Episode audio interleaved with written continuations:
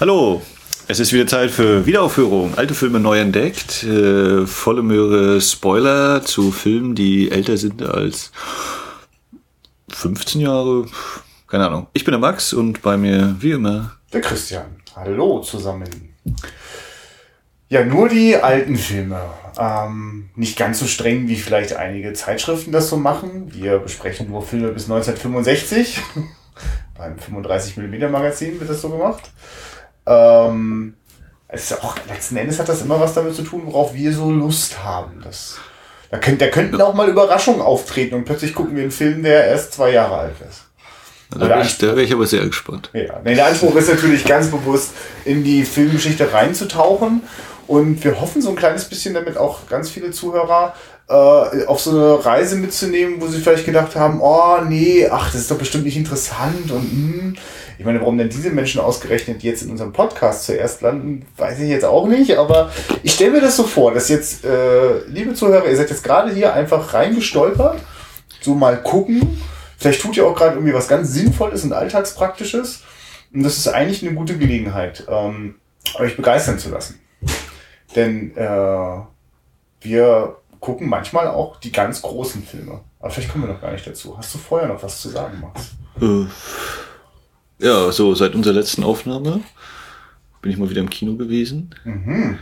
Denn Konkurrenzwerbung, äh, wir haben jetzt auch eine OV-Sneak einmal im Monat. Mhm. Und da hat es mich hin verschlagen. Weil ich ja gerne Filme in ihrer originalen Jetzt redest du also über Filme, die nicht nur noch viel jünger als zwei Jahre sind, sie sind noch nicht mal veröffentlicht worden. Ja. Ja, da war ich und das war ganz angenehm. Ja, das kannst du jetzt vergessen. Jetzt erzählst du, was du da geguckt hast. Es kam, also dann sind wir gleich wieder beim Thema, wie Deutsche ich, äh, wie, welche, wie verpasse ich einem Film einen deutschen Titel? Ähm, wir haben geguckt, What We Did on Our Holiday heißt der. Äh, und dementsprechend natürlich völlig logisch der deutsche Titel. Dein Tipp? Ich ahne Schlimmes. Ein Schotte macht noch keinen Sommer. oh Gott. Äh, ja. Ja, äh, ganz typisches, äh, also britischer Film, oder Englisch, es geht auch nach Schottland, völlig überraschend.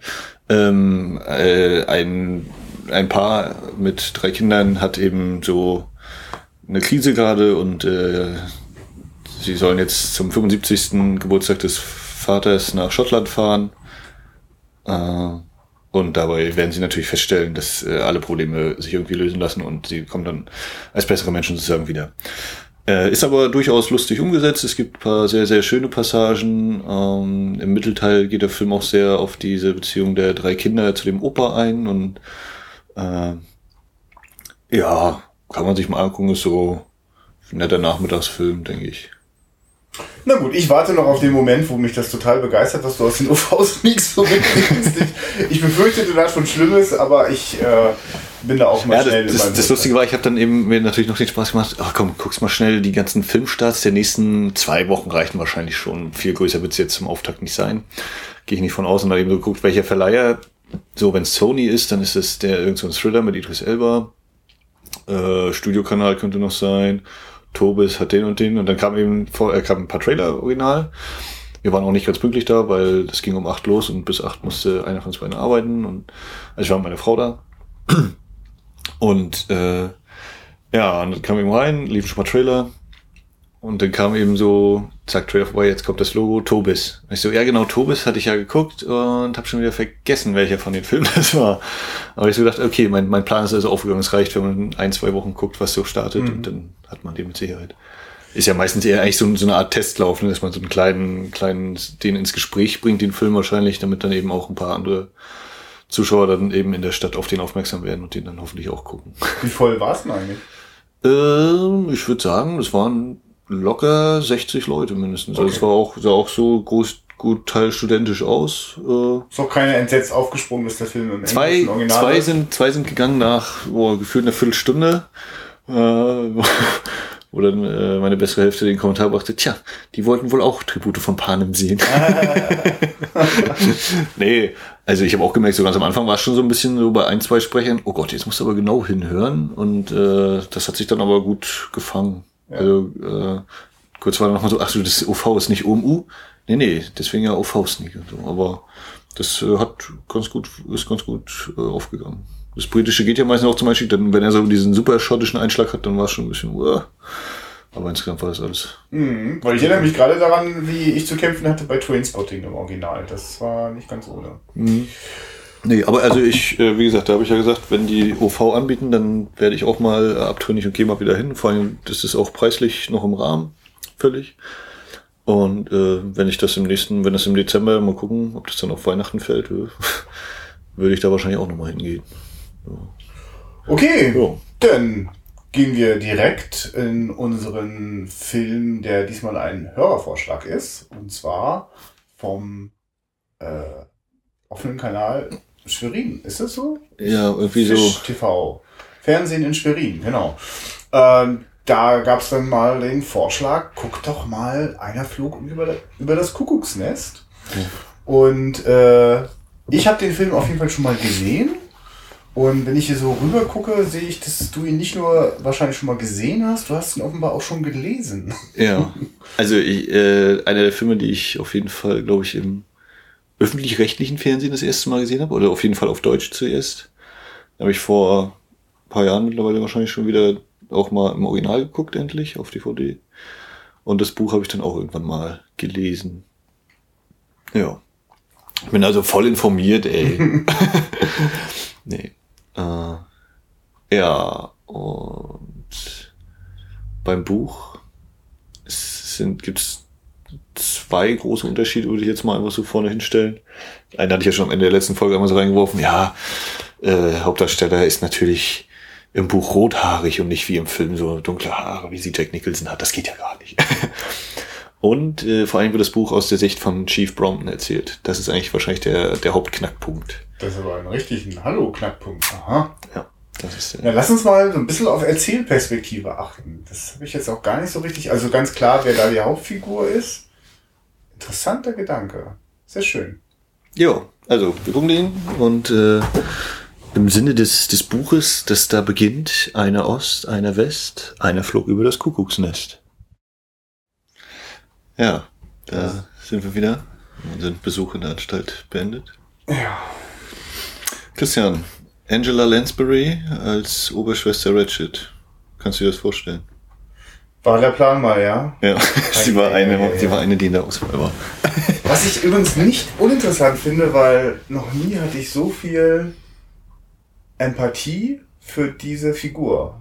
Und Angela Lansbury wäre natürlich eine richtig, richtig krasse Unterstreichung von dem, was da äh, in der Geschichte ja drin steckt. Das ist. Das hättest du mich vor, vor zehn Jahren nicht, nicht, nicht hättest, das hättest du mich nicht sagen hören, ne? Aber ich finde diese Frau alles andere als die klare Antagonistin, die Böse, die hm. äh, den Menschen dann nur Schlechtes will. Ähm, hab wirklich immer mal gedacht, so, oh, die arme Louise Fletcher, wusste die damals, worauf die sich einlässt? Das ist ja unglaublich, was, also in ihren, in, in den, in den härtesten und, und aggressivsten Momenten strahlt die etwas aus an den Zuschauer.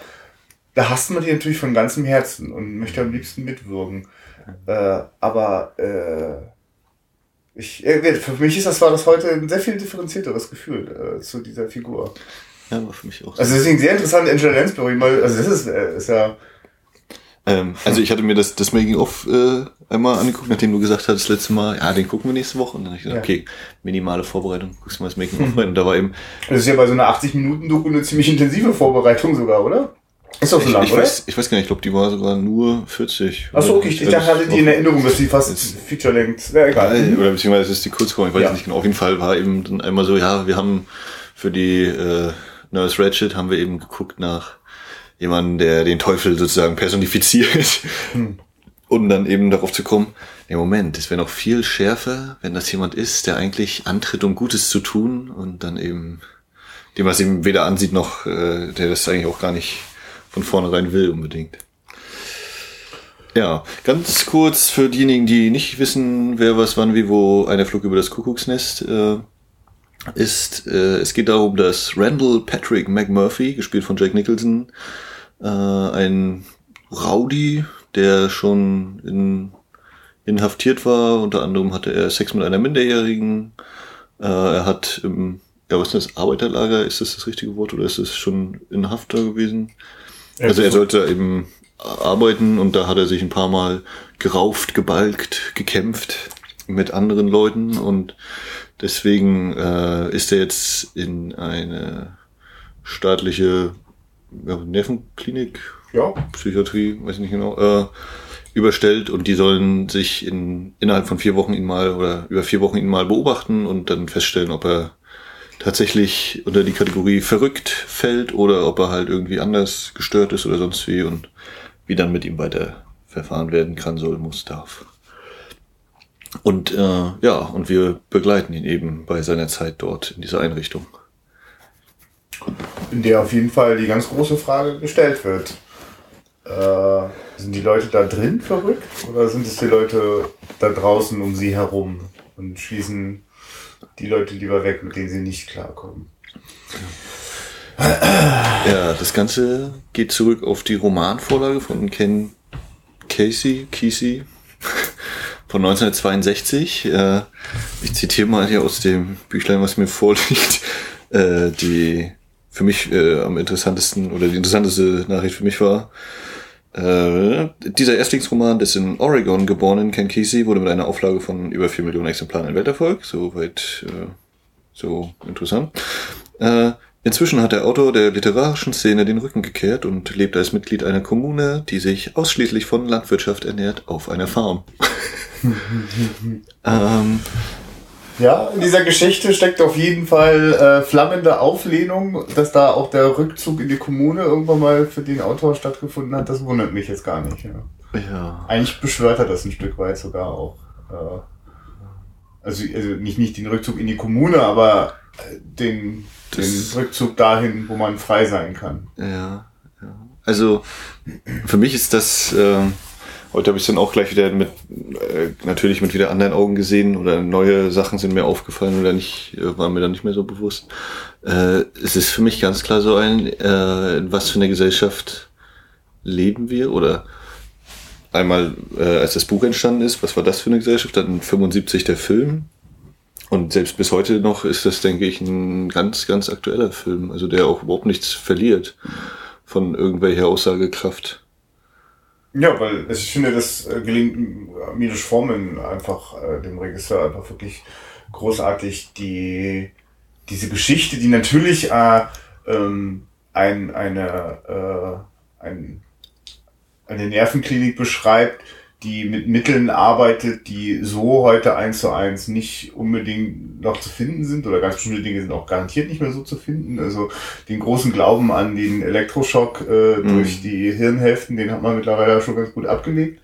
Aber äh, nichts, aber das, äh, Milos Forman äh, lässt da gar keinen Zweifel dran, dass das eine, eine symbolische Überhöhung ist einer, einer staatlichen Autorität, der man sich freiwillig aussetzen kann Ja. zu der man gezwungen, verdonnert werden kann, ähm, bei der manchmal nicht richtig transparent ist, wie genau funktioniert der Mechanismus und wer entscheidet genau, auf welche Art und Weise, ob ich jetzt gesund bin und einfach gehen darf oder mich als gesund bezeichnen darf, fühlen darf. Also es- diese, diese grundsätzlichen Fragen, die, die stellen sich auch in ganz anderen äh, Systemen äh, außerhalb von Nervenkliniken. Und insofern, klar, verliert es überhaupt nicht seine Aktualität. Und, und vor allem, wenn du sagst, ne, ähm, äh, ein Staat, also wie eine, ein Symbol für eben ein Staatssystem und wie äh, man freiwillig da ist oder dazu Ja. gezwungen wird, oder für mich schließt sich dann eben auch die Frage an, ob man von dem auch äh, sich zurückziehen kann oder den, den verlassen kann.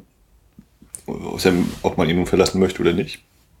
Auch nochmal eine ganz große Frage. Und, äh, weil du jetzt natürlich Milos Forman spielst, der hat im Making-of auch gesagt, äh, als Kirk Douglas ihm dann mal äh, das, äh, nee, Quatsch, nicht Kirk Douglas, als dann über Michael Douglas hat er dann endlich mal das Buch erhalten und er hat gesagt, ja, auf jeden Fall will er den Film machen, das ist äh, sein Leben, so hat er gelebt, das ist äh, für ihn sozusagen seine Verarbeitung auch einen gewissen Grad. Genau, wenn, ich weiß nicht, ob du es jetzt bestätigen kannst, ansonsten gebe ich einfach meinen Halbwissenpreis. Äh, äh, hat in der äh, Tschechischen Republik gelebt.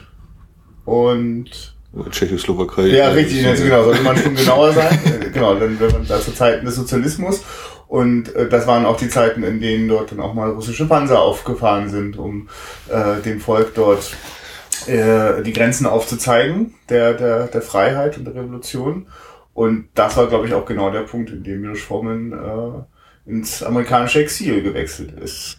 Also wann genau, weiß ich jetzt nicht, aber... Ja, im Zusammenhang wohl mit diesem Film. Also es, äh, Kirk Douglas hatte erst mit die Rechte wohl äh, sich gesehen und hat den äh, auch im Theater gespielt, also den ja. McMurphy und ist dann irgendwie mal nach Prag gekommen, hat Milos Forman das gesagt, ja, oder die haben sich getroffen und hat gesagt, ich schick dir mal das Buch und äh, war dann weg und dann ist Milos Forman jetzt in den auf ja und dann nichts. Dachte, er hat mich veralbert, er hat nie wieder von ihm gehört und dann zehn Jahre später kam dann Michael Douglas und Soul Sense, also die Produzenten des Films dann und dann gesagt, äh, hier das Buch und dann, oh, endlich, ich habe zehn Jahre darauf gewartet und dann hat Kirk Douglas wohl auch nochmal gesagt, ja, ich dachte, du hast mich verhalbert, ich habe nie wieder von dir gehört und sie eben rausgestellt ist, hat der Zoll einbehalten, logischerweise. Mhm. Das war dann nicht äh, konform genug. Ja, also dann nur so als eine kleine äh, Kostprobe aus dem, aus dem Schaffen von Milos Forman, der hat äh, auch schon äh, in, in, in Tschechien großartige Filme gedreht. Ich kenne gerade nur den englischen Titel von einem seiner bekanntesten, auch damals schon international bekannt gewordenen Filme, äh, Fireman's Ball. Äh, äußerst sehenswert. Äh, ein ein Saufgelage äh, von einer äh, typischen sozialistischen äh, Feierveranstaltung, wo die Feuerwehrmänner mal einfach mal so richtig die Sau rauslassen und anhand dessen wird es auch eigentlich zu einem Gesellschaftsporträt. Dieser, mhm. Also wieder ein Mikrokosmos, ja. äh, räumlich beschränkt, bestimmte Leute äh, äh, und alles, was die dort ausleben und erleben, äh, lässt sich ganz klar auch als Spiegel einer Gesellschaft lesen und äh, mhm. war damals durchaus auch sehr subversiv, äh, das äh, im Sozialismus einen solchen Film äh, rauszubringen. Und äh, also er auch viele bohrende Fragen gestellt hat. Und äh, ich glaube, das hat ihn regelrecht prädestiniert äh, in den Augen von Amerikanern, äh, die da zum Beispiel im New Hollywood gerade auch für sich entdecken, wie Film mehr sein kann als vom Winde verweht. Sozusagen äh, auch, auch einen ganz klaren politischen Aktivismus da auch an, ans Filmemachen rangegangen sind, also da einen, einen Anspruch auch mit reingebracht haben. Ich, mir ist es nur, ich, ich drifte da jetzt gleich wieder noch eine andere Richtung, aber ich, mir ist es nur so aufgefallen, dass schon im Vorspann von zwei Kameramännern äh, die Rede ist und im Abspann dann sogar noch ein dritter Kameramann auftaucht. Und das sind, wenn man sich damit nur ganz kurz mal beschäftigt, äh, äh, alles andere als irgendwelche Kameraleute. Das mhm. sind ähm, ja, Haskell Wexler. Haskell Wexler ist der äh, der Cinema, äh, Cinematographer, äh, der quasi den, den Hauptkredit bekommt. Äh, und ähm, dann gibt's dort äh, noch Bill Butler, den man, äh, der zum Beispiel Jaws auch äh, fotografiert hat, auch im gleichen Jahr.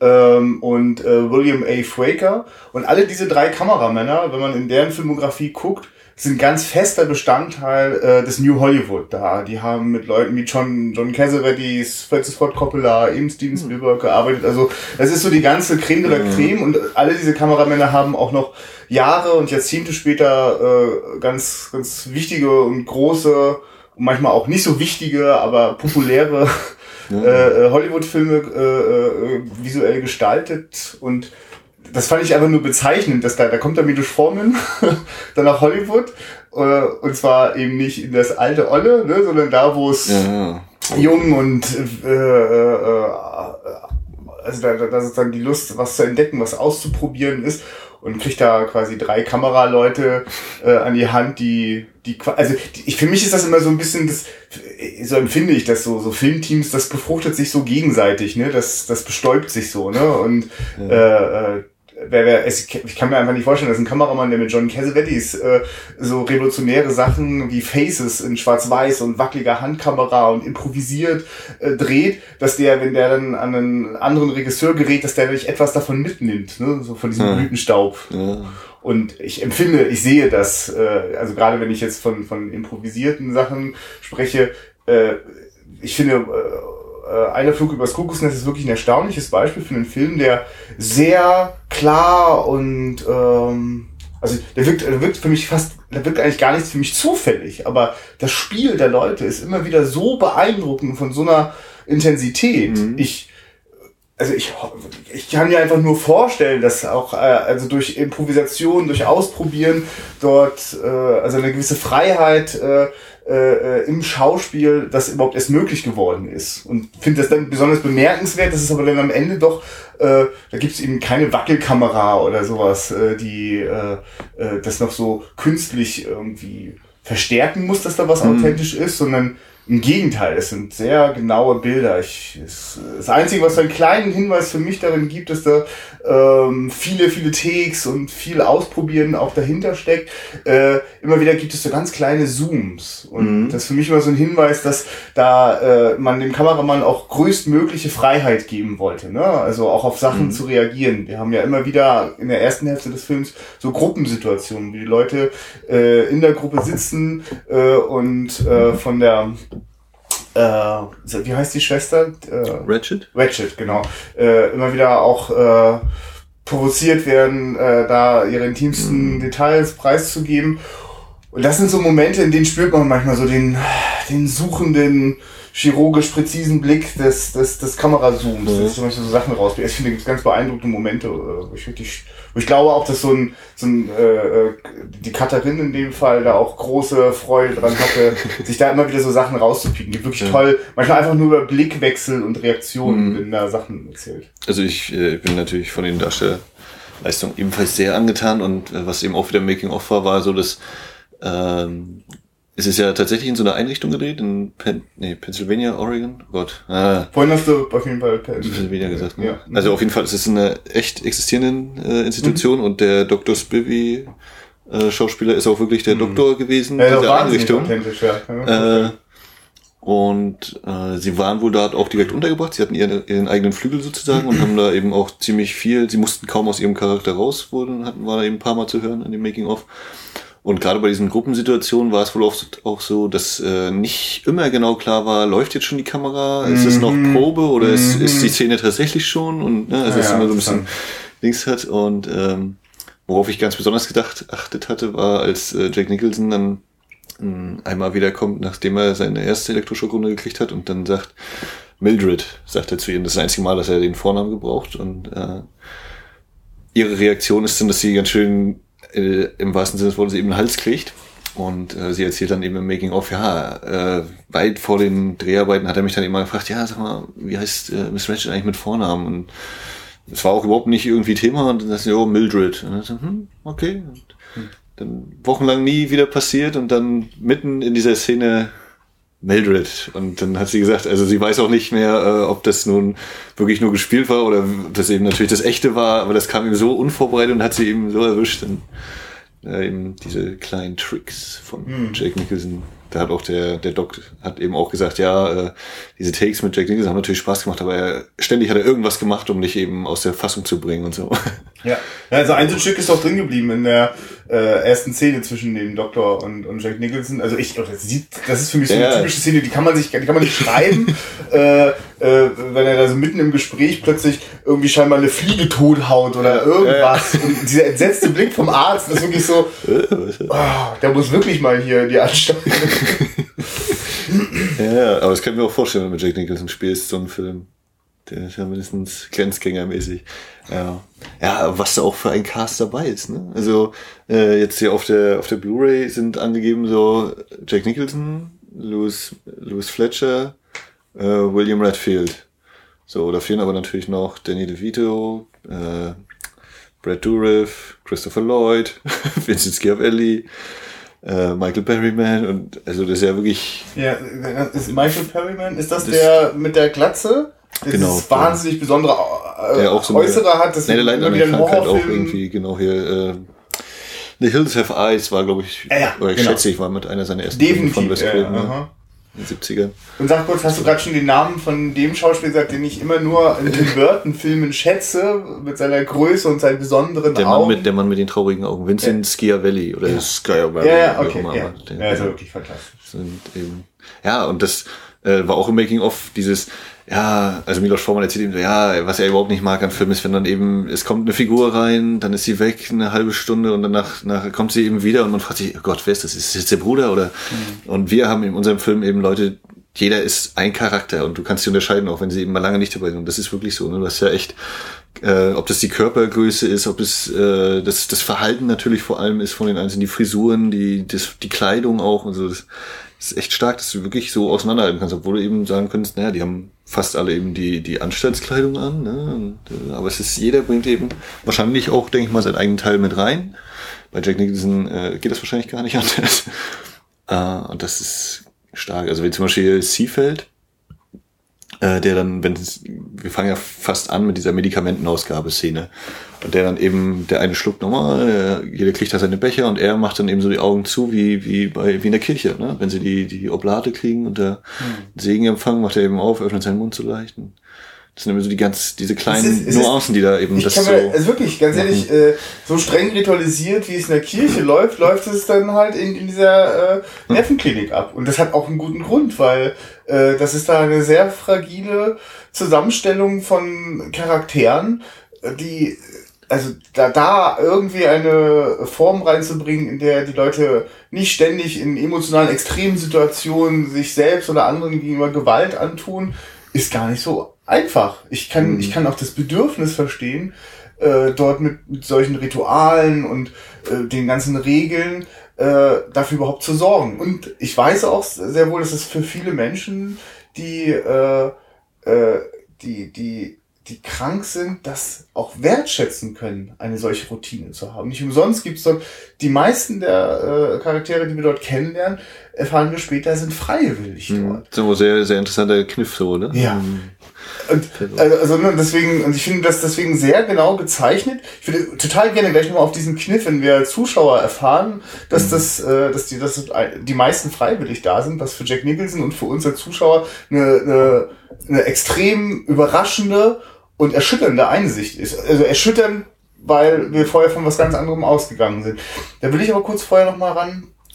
Äh, also da würde ich mich sehr interessieren, wie das im Buch erzählt wird, aber ähm, ja, wobei jetzt ist mir schon wieder entfallen, was ich eigentlich wollte. Auch Mist, ich bin schnell durcheinander. Vielleicht noch mit dem Ablauf, mit dem durchgeplanten? Äh, ja, hm. Egal, wenn ich jetzt schon bei den Gedanken bin, wie ist denn das in dem Buch? Äh, ist das für den äh, Leser auch äh, also so eine dermaßen große Überraschung, so in der Mitte der Geschichte, dass das, also erfahren wir das so? Also im Film ist das ja wirklich eine, eine, eine Bombe, die da so. Mhm. Ne? Das ist, also das ist auch ganz klar, das erfüllt einen ganz wichtigen dramaturgischen Zweck, weil äh, Jack Nicholson äh, geht oder die Figur äh, äh, McMurphy geht mit einem solchen Selbstbewusstsein dort rein, die Sachen alle im Griff zu haben äh, und dass da alles nach seiner Tanze, äh, nach seiner Pfeife tanzt. Und ab dem Moment entgleitet ihm das. Mhm. Es ist ja, geht ja in, dem, in der Schwimmerszene ist das los, wenn der, der, der ja. Pfleger zu ihm sagt, von wegen 68 Tage, du kommst hier erst raus, wenn wir das sagen. Das, genau. das ist kein keinen Einfluss darauf. Weil äh, zum Beispiel wird gleich am Anfang des Films wird schon äh, äh, durch den äh, Arzt der Zweifel weitergetragen, dass äh, man äh, in dem Gefängnis davon ausgeht, dass der eigentlich nur seinen Wahnsinn vorspielt, mhm. um da von der Arbeit fernbleiben zu können, weil er keinen Bock drauf hat. Das, das interessanterweise wird das, ich hatte das anders erinnert, äh, dass das zu keinem Zeitpunkt stellt äh, Jack Nicholson das irgendwie in den Raum. Er, also er, er begreift sich ja selber auch gar nicht als Wahnsinnig. Er hat nicht das Gefühl, dass er den mhm. Wahnsinnigen spielt. Er ist einfach wirklich er selber. So, ist, genau. Ganz authentisch, äh, so wie er ist. Und ja. als Zuschauer haben wir öfter auch den, das Dilemma, dass wir das auch gut nachvollziehen können und die Lebenslust und Freude, die da ausstrahlt, auch seine Impulsivität, äh, wir erleben das immer wieder auch als etwas sehr Positives für die Patienten dort. Vielleicht kommen wir vielleicht später nochmal zu, aber ja, wie ist es im äh, Buch? Deine Frage zum Buch, ich kann es nicht genau beantworten, ich weiß ja. nicht mehr. Also es geht auch damit los, dass äh, so eine Unterteilung vorgenommen wird vom Chief eben. Es gibt die akuten und die chronischen, ne? also da es eben so abgetrennt ist und äh, jeder sieht, wie schlimm es noch werden könnte, aber äh, wie das jetzt war, weiß ich nicht mehr. Aber genau, jetzt, ich, weil du von, von der Doku gesprochen hast, ähm, ich, mir jetzt nicht so ganz klar war, dass das tatsächlich äh, an einem authentischen Ort mhm. stattfindet, also der auch äh, im Betrieb gewesen ist. Also das heißt, wenn da eben dieser Arzt mitspielt, der dort selber auch äh, an gleicher Stelle auch wirklich real arbeitet, äh, haben die in irgendeiner Form äh, sich zu, dem, zu, dem, zu der Geschichte geäußert, also zu, auch zu der äh, äh, Kritik, der, die ja auch da drin, da drin steckt. Also jetzt der, der Darsteller auf jeden Fall nicht unbedingt. Ja. Nee. Aber äh, gut, die Tatsache, dass er dann auch, äh, auch im Nachhinein noch für so eine Doku äh, da. Also so- seine, seine Aussage war, glaube ich, dieses, na, wir sind die, die einzige Institution, die das überhaupt äh, sozusagen zugelassen hat. Also die haben wohl ja, mehrere ja, Stellen ja, es angefragt. ist ja nachvollziehbar, genau. äh, Also, und einige haben dann auch gesagt, nö, oder wahrscheinlich eben Ja. gesagt, nö, machen wir nicht. also genau, es erstaunt mich, dass es äh, eine Institution gab, die das äh, gemacht hat. Das war dann offensichtlich eine, die da äh, sich bestimmte Dinge so nicht vorwerfen muss, äh, wie sie im Film kritisiert werden. Schon auszugehen. Äh, ja, ja, spannend. Ähm,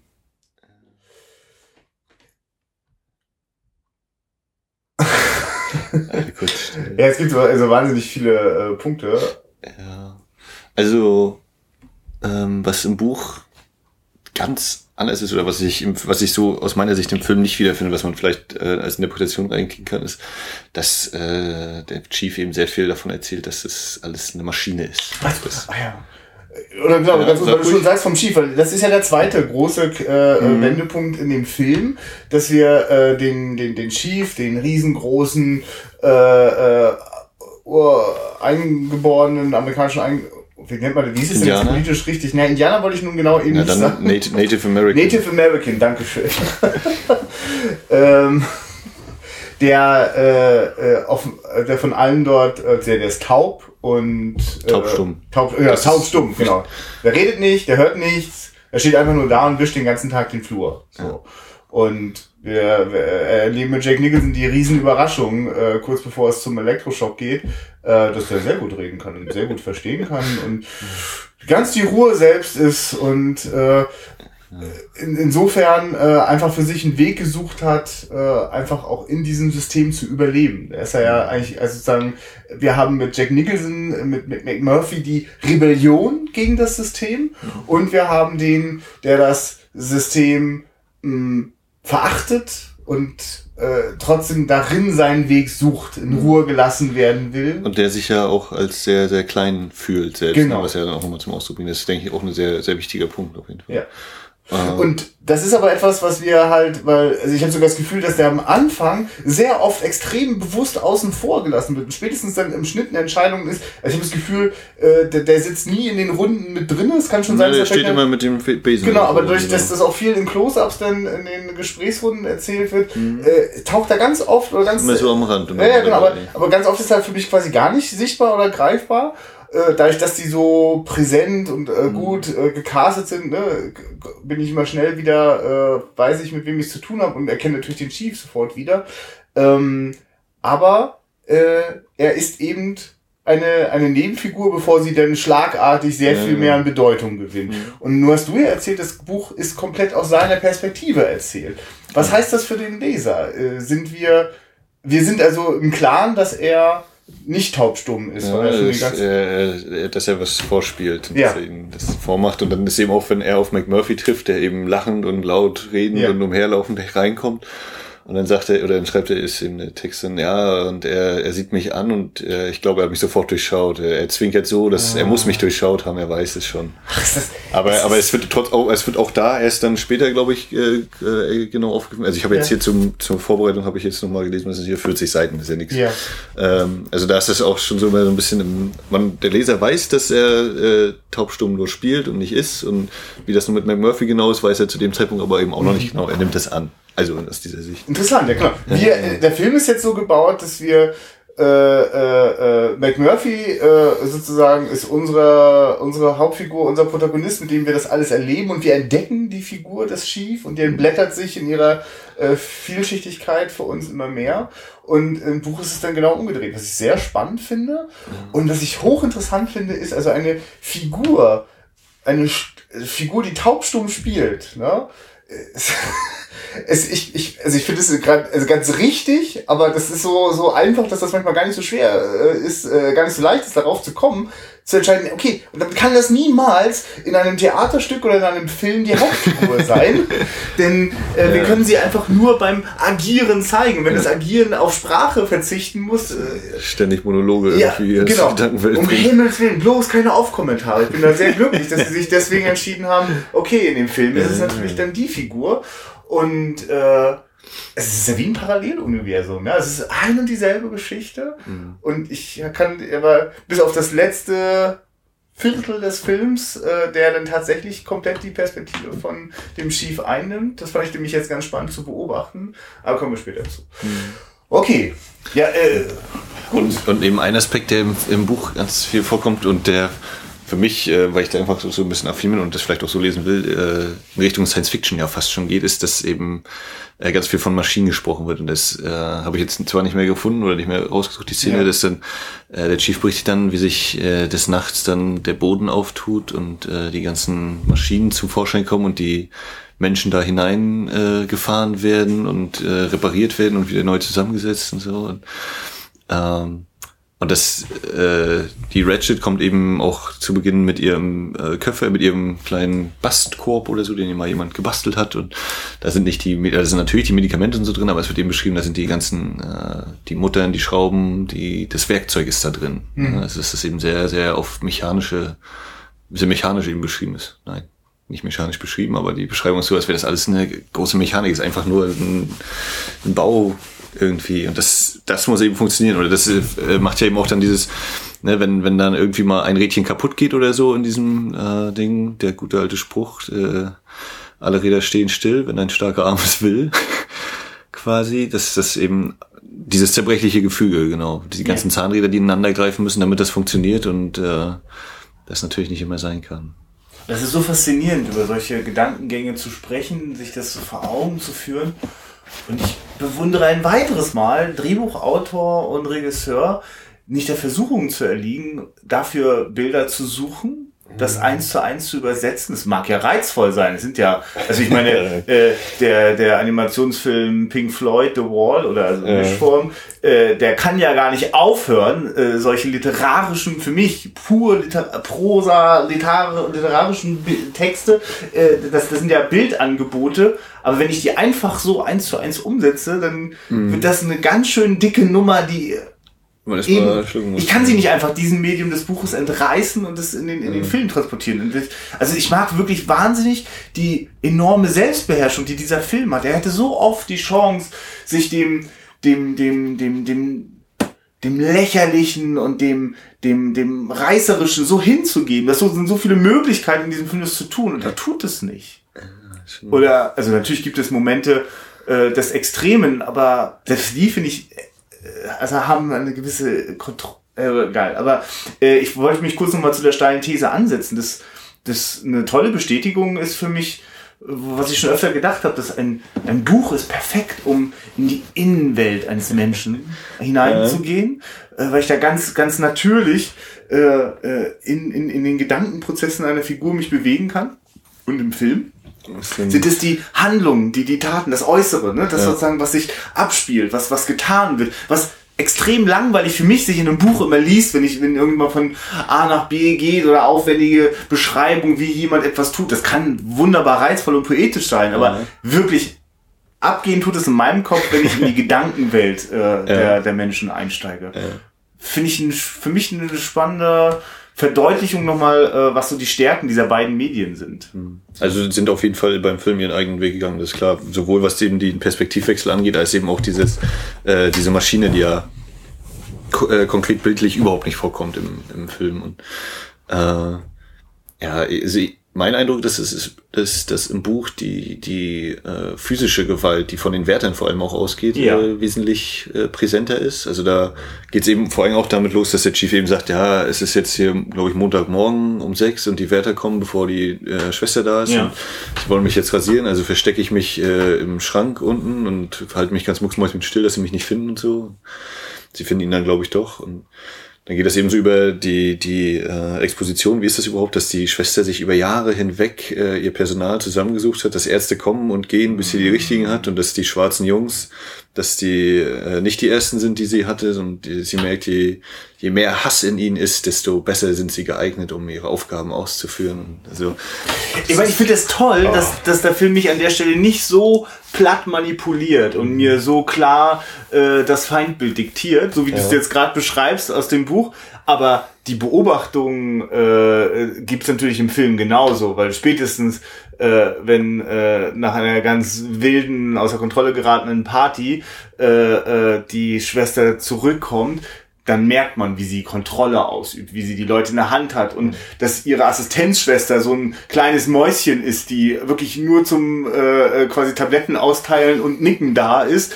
Ja. äh, und, und genau die die die schwarze Crew dort äh, äh, gerne zupackt und und auch zuschlägt, äh, wenn es dann äh, gefordert wird ja, das, das, das äh, auf jeden Fall. Aber ich bin froh, dass die ersten Szenen diese Ambivalenz durchaus haben, dass okay, das ist kein Ort, an den ich mich hinsehne, das ist auch ein mhm. trostloser Ort, aber einer, wo ich ich kann, ich kann, das war, was ich vorhin meinte, dass ich da verstehen kann, warum man äh, so ein System aufbaut, äh, um mhm. den Menschen dort ein, ein Zuhause ist dann schon ein zu großes Wort, aber ein, ein Ort zum Sein so ermöglicht. Und für ja. manch einen ist das ja vielleicht auch eine wichtige Zwischenstation, wobei genau das ja schlussendlich in diesem Film daran auch kein Zweifel gelassen wird.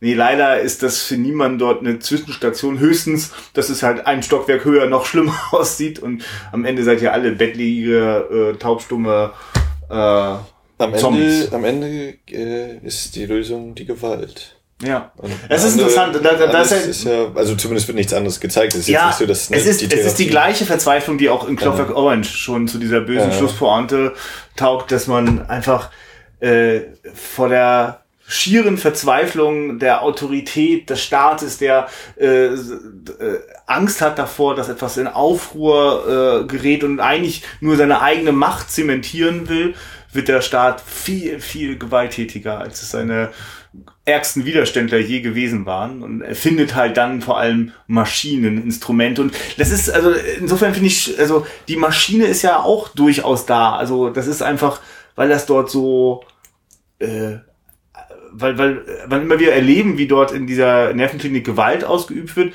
ist das auch äh, total, also das sind eingeübte, routinierte Prozesse da, ne? Also sie sind alle ordentlich gekleidet, die Wärter dort, äh, die haben auch alle äh, den, den, den Lederriemen an der richtigen Stelle parat, dass sie ihn sich dann so um die Hand schlingen können, um auch fester zuschlagen zu können. Äh, das, ist, das war alles gesorgt, ne? damit die staatliche Gewalt dort auch ausgeübt werden kann. Ich sage jetzt immer staatliche Gewalt, ähm, das ist das Symbol. Das ist eine staatliche Einrichtung. Also ja, genau. Aber ich meine, das, das, das, das, das, das Bild entsteht schnell, ja, ohne dass es irgendjemand aussprechen muss. Ja. ja, dass du eben, entweder du machst es innerhalb des Systems oder du wirst vom System zerdrückt. Also dieses, dass man die Diskussion innerhalb des Systems kann stattfinden, wie zum Beispiel, wenn äh, Nick äh, McMurphy eben den, die Musik leiser drehen will und die Schwester sagt, gehen Sie erstmal raus und dann mhm. können wir natürlich darüber sprechen, aber grundsätzlich hast du hier nichts anzufassen oder deine Hand äh, ist an meinem Fensterchen, nimm doch mal die Hand weg und äh, die, die, die Sitzung ist geschlossen, die Abstimmung ist vorbei. Das sind alles Sachen, äh, du kannst gerne mit uns diskutieren und so, aber äh, wir haben ja ein System und im Notfall machen wir die Regeln auch so, dass du in diesem System auf gar keinen Fall irgendwie vorankommst. Das muss dir auch klar sein. Und selbst wenn du dann so tust, als würdest du das Baseballspiel dir angucken und mhm. damit für kurzzeitig das äh, eben auflockern oder dem, du meinst, du würdest, du denkst, du kommst über dieses System hinweg, am, am Ende äh, gewinnt das System. Außer vielleicht für den Hund. Ganz genau, das ist ja interessant, weil der, der Film ist ja, hat da ja echt, also er hat da sehr viele, ähm, also, also genau, es ist genau, es ist eben nicht so einfach mit irgendwie, wer gewinnt da jetzt genau, weil äh, im, im Moment. Wer, wer äh, ist der, der kleinste Verlierer ist vielleicht. Die, ja, also ich meine, das ist das Interessante. Das, ich verstehe total, dass hm, es hat mich schon, es war schon immer für mich ein interessanter Bruch. Also es ist ja ein Riesenschock. Äh, also ich muss da jetzt kurz einfach mal hinspringen an der Stelle. Äh, Jack Nicholson bekommt zweimal Elektrotherapie. Mhm. Und nach dem ersten Mal macht er dieses wahnwitzige, oder vielleicht hat sie öfter, aber ich. Nee, ich überlege gerade, weil ja am Ende, wir sehen ja dann die Namen ja. am Kopf, ob das eigentlich. Ja, das stimmt. So also, nee, das stimmt, da ging das schon eher in Richtung Lobotomie, da wurde auf jeden Fall ein bisschen dran rumgestellt. Das stimmt. Das mit der Elektrotherapie, das habe ich jetzt vermutet und er bekommt richtig, die Narbe macht diese, klar. Diese physische Gewalt ja, zugefügt. Genau. Ähm, die vor allem in die Richtung geht, etwas machen, damit Mensch ruhig so, ne? Also eigentlich wirklich die Vorstufe zu äh, Euthanasie, wir könnten sie eigentlich auch alle umbringen, dann sind wir sie auch los, aber nein, das machen wir nicht mehr. Aber wir machen sie auf eine Art und Weise gefügig, die äh, einfach nicht menschlich ist. Also die, zumindest das, äh, dieser Film ist da, äh, seine Haltung da ganz eindeutig. Mhm. Ähm, ja, vielleicht erzähle ich es jetzt gar nicht so kompliziert. Äh, jedenfalls am Ende ist Jack Nicholson völlig, also es ist wirklich einfach nur noch eine Körperhülle, die, die funktioniert aber wir, also der ist nicht mehr in der Lage zu reagieren, zu sprechen. Der Chief kommt sofort zu ihm, will mit ihm sprechen. Murphy reagiert gar nicht mehr. Wir sehen eine riesige Narbe auf seiner Stirn, können nur ahnen, was da mit ihm passiert ist. Und äh, dadurch endet auch die Geschichte von Murphy, einfach äh, weil es ab jetzt auch nicht mehr aus seiner, wir erleben es jetzt nicht mehr aus seiner Perspektive. Also wir sind ja, äh, ab dem Moment sind wir da ja quasi abgeschnitten. Und das ist natürlich für, für, also für den Zuschauer totaler, totaler Verlust. Und äh, bis dahin ist aber eben der Schief immer, immer präsenter, immer stärker geworden. Also die beiden haben schon die ganze Zeit Fluchtpläne geschmiedet, auch schon den einen oder anderen Versuch unternommen. also ab der Szene eigentlich, ja. wo der Schief ja, wird, wird, natürlich immer mal am Rad eingeführt wie beim Basketball und ja, dann eben spätestens, wenn er anfängt zu reden, wenn er ihm den Kaugummi gibt, dann, dann ist klar, die beiden hängen dann eben zusammen und will auszubrechen und äh, Jack Nicholson fällt ja sozusagen in Anführungszeichen nach dieser durchzechten Nacht weg, äh, ist dann erstmal komplett aus dem Bild, bis er dann eben wiederkommt mit den Narben. Ja. Und in dieser Phase ist das genau. dann schon durchaus der Chief, der ein bisschen mehr äh, das Ruder übernimmt oder der mehr gezeigt wird, ja. Äh, also ich meine, also die Geschichte ist ja einfach da auch an der Stelle runterzählt. Also dann er, er kriegt diese letzte dramatische Behandlung, weil er äh, äh, aufgrund des äh, Selbstmordes, äh, oder zumindest ja, wahrscheinlich Selbstmord, ich weiß nicht, wenn er nur versucht ist, er sah schon ziemlich tot nee, aus, nee. Ja. der Billy, äh, äh, der, ganze, der ganze Hass und Zorn sich äh, bei der äh, Schwester entlädt und er sie wirkt und sie wahrscheinlich umgebracht hätte, wenn die Wärter da nicht eingeschritten. Und das ist auch die einzige Abblende, die ich mich bewusst erinnern kann in dem mhm. Film. Ne? Und das, das, das markiert einfach auch. Also da ist einfach die Geschichte von, von Murphy ein Stück weit auserzählt. Das ist leider eine mhm. sehr tragische Geschichte. Ein Stück auserzählt, aber sie ist noch nicht zu Ende. Ja, genau. Denn das Ende wird ihm dann der Schief bereiten, weil das kann der nicht ertragen. In einem Moment, wo er sagen kann, ich fühle jetzt die Größe und die Stärke in mir, die ich brauche, um den Ausbruch zu wagen, um meinen Weg zu gehen, äh, hat er den Menschen, der ihm das äh, aufgezeigt hat oder eigentlich den Funken nochmal wieder aufflammen lassen hat, ne, der, mhm. der schon da war beim Chief, äh, der ist nun nicht mehr an seiner Seite. Und der ist nur noch so eine Hülle, die, also das, ich meine, jetzt bin ich natürlich in meiner Interpretation. Mhm. Ich ja, will nur kurz einmal den Bogen zumachen. Äh, auf jeden Fall sind wir jetzt plötzlich komplett in, in der Perspektive vom Chief. Also wir erleben es mhm. jetzt von außen. Weil wir haben keinen Jack Nicholson mehr, mit dem wir uns identifizieren können. Der ist ausgelöscht worden. Schon noch bevor äh, der Schief ihn äh, äh, erstickt, wissen wir, äh, da geht nicht mehr viel bei Murphy. Im wahrsten Sinne. Ja. ja. Und, und äh, das finde ich interessant, weil ähm, das, äh, während das sich im Buch sozusagen kein, kein Bruch in der, in der Erzählperspektive ist, ist es das für den Zuschauer, was es aber nochmal besonders intensiv macht. Also deswegen brauche ich nicht sehen, wie die an Jack Nicholson rumoperiert. Ich muss kein Geschrei oder so. Es gibt diese Abblende nach diesem extremen Gewaltausbruch von McMurphy. Und das nächste, was ich von ihm sehe, ist, dass er diese der Zombie ist. Und äh, das ist ja das auch, sitzt. auch so stark, ne? Das sind eben, er ist dann weg und dann wie die, wie die äh, anderen Insassen sich eben unterhalten. Ja, er ist mhm. äh, geflohen, er hat noch zwei Werte zusammengeschlagen, ist dann weg und nein, der andere hat erzählt, äh, er ist, er ist völlig fertig, er ist nicht mehr. Und wie dann immer wieder so auf den Chief geblendet und der Chief sagt, oh, was? Wie? Und äh, der Drehbuchautor, oder der Drehbuchautor, der sozusagen die finale Fassung geschrieben yeah. hat, der, der erste Drehbuchautor hat wohl, meinten sie mich auf so, so ziemlich einfach das Buch abgeschrieben, in Anführungszeichen jetzt, also ich weiß nicht, yeah. wie es aussah oder sonst wie, und dann haben sich Milos Vormann und der äh, Goldfarb, Goldmann, ich weiß jetzt nicht mehr, wie er heißt, der, der andere Drehbuchschreiber eben zusammengesetzt und das Szene für Szene so überarbeitet. Und äh, der Drehbuchschreiber dann eben, ja, äh, dieses letzte, äh, so, er wusste eben nicht, was macht er jetzt hier für den, für den, in dieser Szene, wenn, wenn sich äh, der Chief und Murphy sozusagen die Wege trennen und ja. äh, sollen die sich umarmen, nee, das passt nicht und hat doch, es war dann doch irgendwie toll und er hat irgendwie den letzten Satz findet er nicht. Äh, und äh, Milos Forman hat wohl immer zu allen gesagt, is that natural, sagen sie dann immer so, ist das natürlich ja. und äh, fühlt sich das natürlich an und dann ist eben so dieses, ja, let's go, waren dann einfach die Worte, wo das eben zusammenkommt, dass sie sie unternehmen die Reise beide zusammen, egal Mhm. ob der eine sich eben noch äh, tatsächlich bewegen kann, aber sie sind im Geiste gehen sie eben gemeinsam. Ja. Also das, dann- das, da, da kommt das auch, immer total gut zusammen. Der Native American äh, nimmt den Geist natürlich mit. Er, er lässt die Hülle zurück, die äh, schon längst verlassen ist und den, Mhm. den Geist, den Geist, im Grunde genommen ist der Geist von, von, von McMurphy Auf ihn übergegangen. und der ermöglicht ihm die Flucht und damit auch einem den Ausbruch äh, aus dem System und mit was für einer diebischen Freude das von den einigen äh, äh, Patienten dort erlebt wird, die das, die das mitbekommen.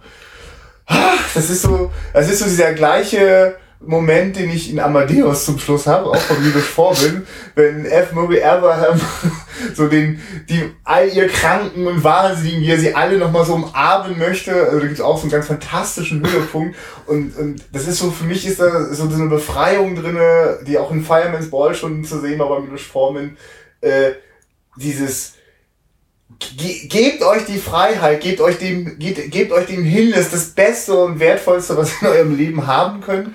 Und äh, jede, jede, jede, alles, was ihr wagt, äh, um da hinzukommen, das ist es wert. Jedes Risiko, jeder Verlust, der damit einhergeht. Also ich, also ich weiß nicht, also Minus Forman hat ja auch Filme gemacht wie Der Mondmann, äh, wo es ja auch um einen scheinbar völlig wahnsinnigen Komiker geht, äh, der sein, ne, Jim, Jim Carrey, ähm, es sind immer wieder beschwört, äh, Milos Forman, die, die besonderen äh, Außenseiter der Gesellschaft als, als, als Vorbilder für ein äh, erfülltes Leben. Und dabei hat er ganz oft Figuren, die, denen ganz tragische Dinge passieren, die oft gar nicht so ohne weiteres die Kontrolle über ihr äh, Leben haben. Aber das, gerade weil sie umso härter dafür kämpfen müssen, äh, äh, sind sie in Milos Formans Augen oft wirklich so Vorbilder. Und in Amadeus ist es diese tragische Figur des Saleris, der, der immer hinter seinem, äh, also, also seinen eigenen Erwartungen an sich selbst über hinterher hinkte und dann kommt der so dahergelaufene Amadeus und ist tausendmal besser als er. Also es,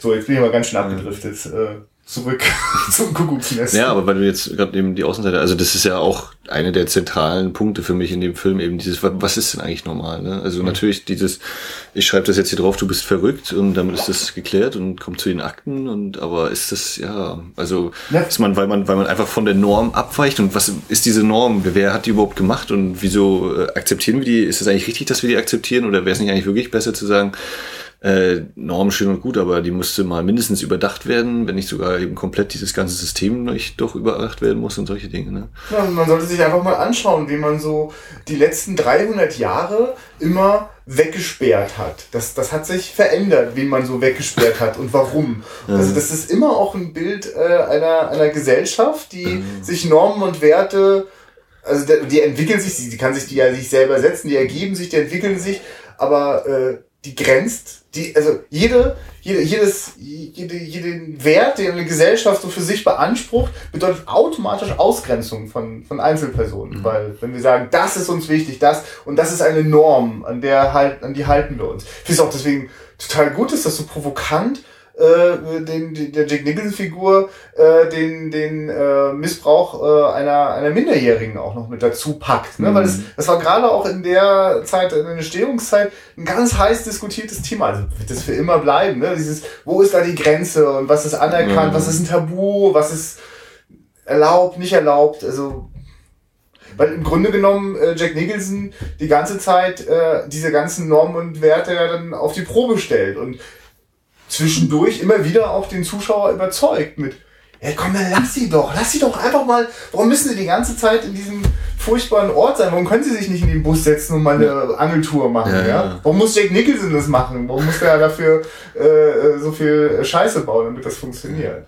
Und das ist mir auch jetzt bei dieser Sichtung eigentlich auch erst so richtig äh, klar geworden, dieses, ja, dass man nur ausgerechnet den äh, Ureinwohner Amerikas nimmt, der die ganze Zeit so tut, als könnte er nichts hören und nichts sagen. Also so, so eine sehr passive Ja. Figur, ähm, die ja gewissermaßen ohnehin schon von dieser Gesellschaft, die, also die amerikanische Gesellschaft, jetzt ganz konkret genommen, äh, unterdrückt wird oder eben ausgerottet worden ist, äh, dass nun ausgerechnet ihm natürlich diese Flucht gelingt. Ne? Also das ist äh, so eine Figur. Ist. Da kommt natürlich dann äh, im Buch nochmal dazu, dass äh, Randall Patrick McMurphy mit seinen roten Haaren äh, ja ganz klar Richtung Ihre deutet oder Ah, ja, äh, nicht nicht äh, Du US-Amerikaner. Ein bisschen zu, äh, Äh, ist das nicht eine rassistische Bemerkung, wenn du sagst, rote Haare deuten eindeutig Na, und, und Mac Murphy als Name. Okay, und, gut. und dieses okay. Mac ich, ist, ich, wollte, ich wollte nur mit den also- roten Haaren, ich wollte all den anderen Rothaarigen auf der Welt einfach gerade auf die Schulter klopfen und sagen, der Max meinte nicht so. Nein, Also ich, Okay, ich ja. sehe da so ein, ein mindestens ein Fingerzeig in Ja, Richtung, der Entschuldigung, ist, ja, alles klar. der ist eben auch nicht äh, gut, jetzt kann man wieder, wie Nein, bei, ich- was ist die amerikanische Gesellschaft ja, und so, alles aber äh, dass das eben ja doch durchaus, wenn man so will, eben Randfiguren sind, ne, die eben sowieso dann durch das Verhalten eben äh, weggeschoben werden oder so. Aber das, das nun auch gerechnet, ja gut, dem Indianer gelingt also diese Ja, Flucht. na, von, den können wir mal die Frage stellen, warum ist denn der da überhaupt drinne? Was hat denn dieser Mann bitte verbrochen?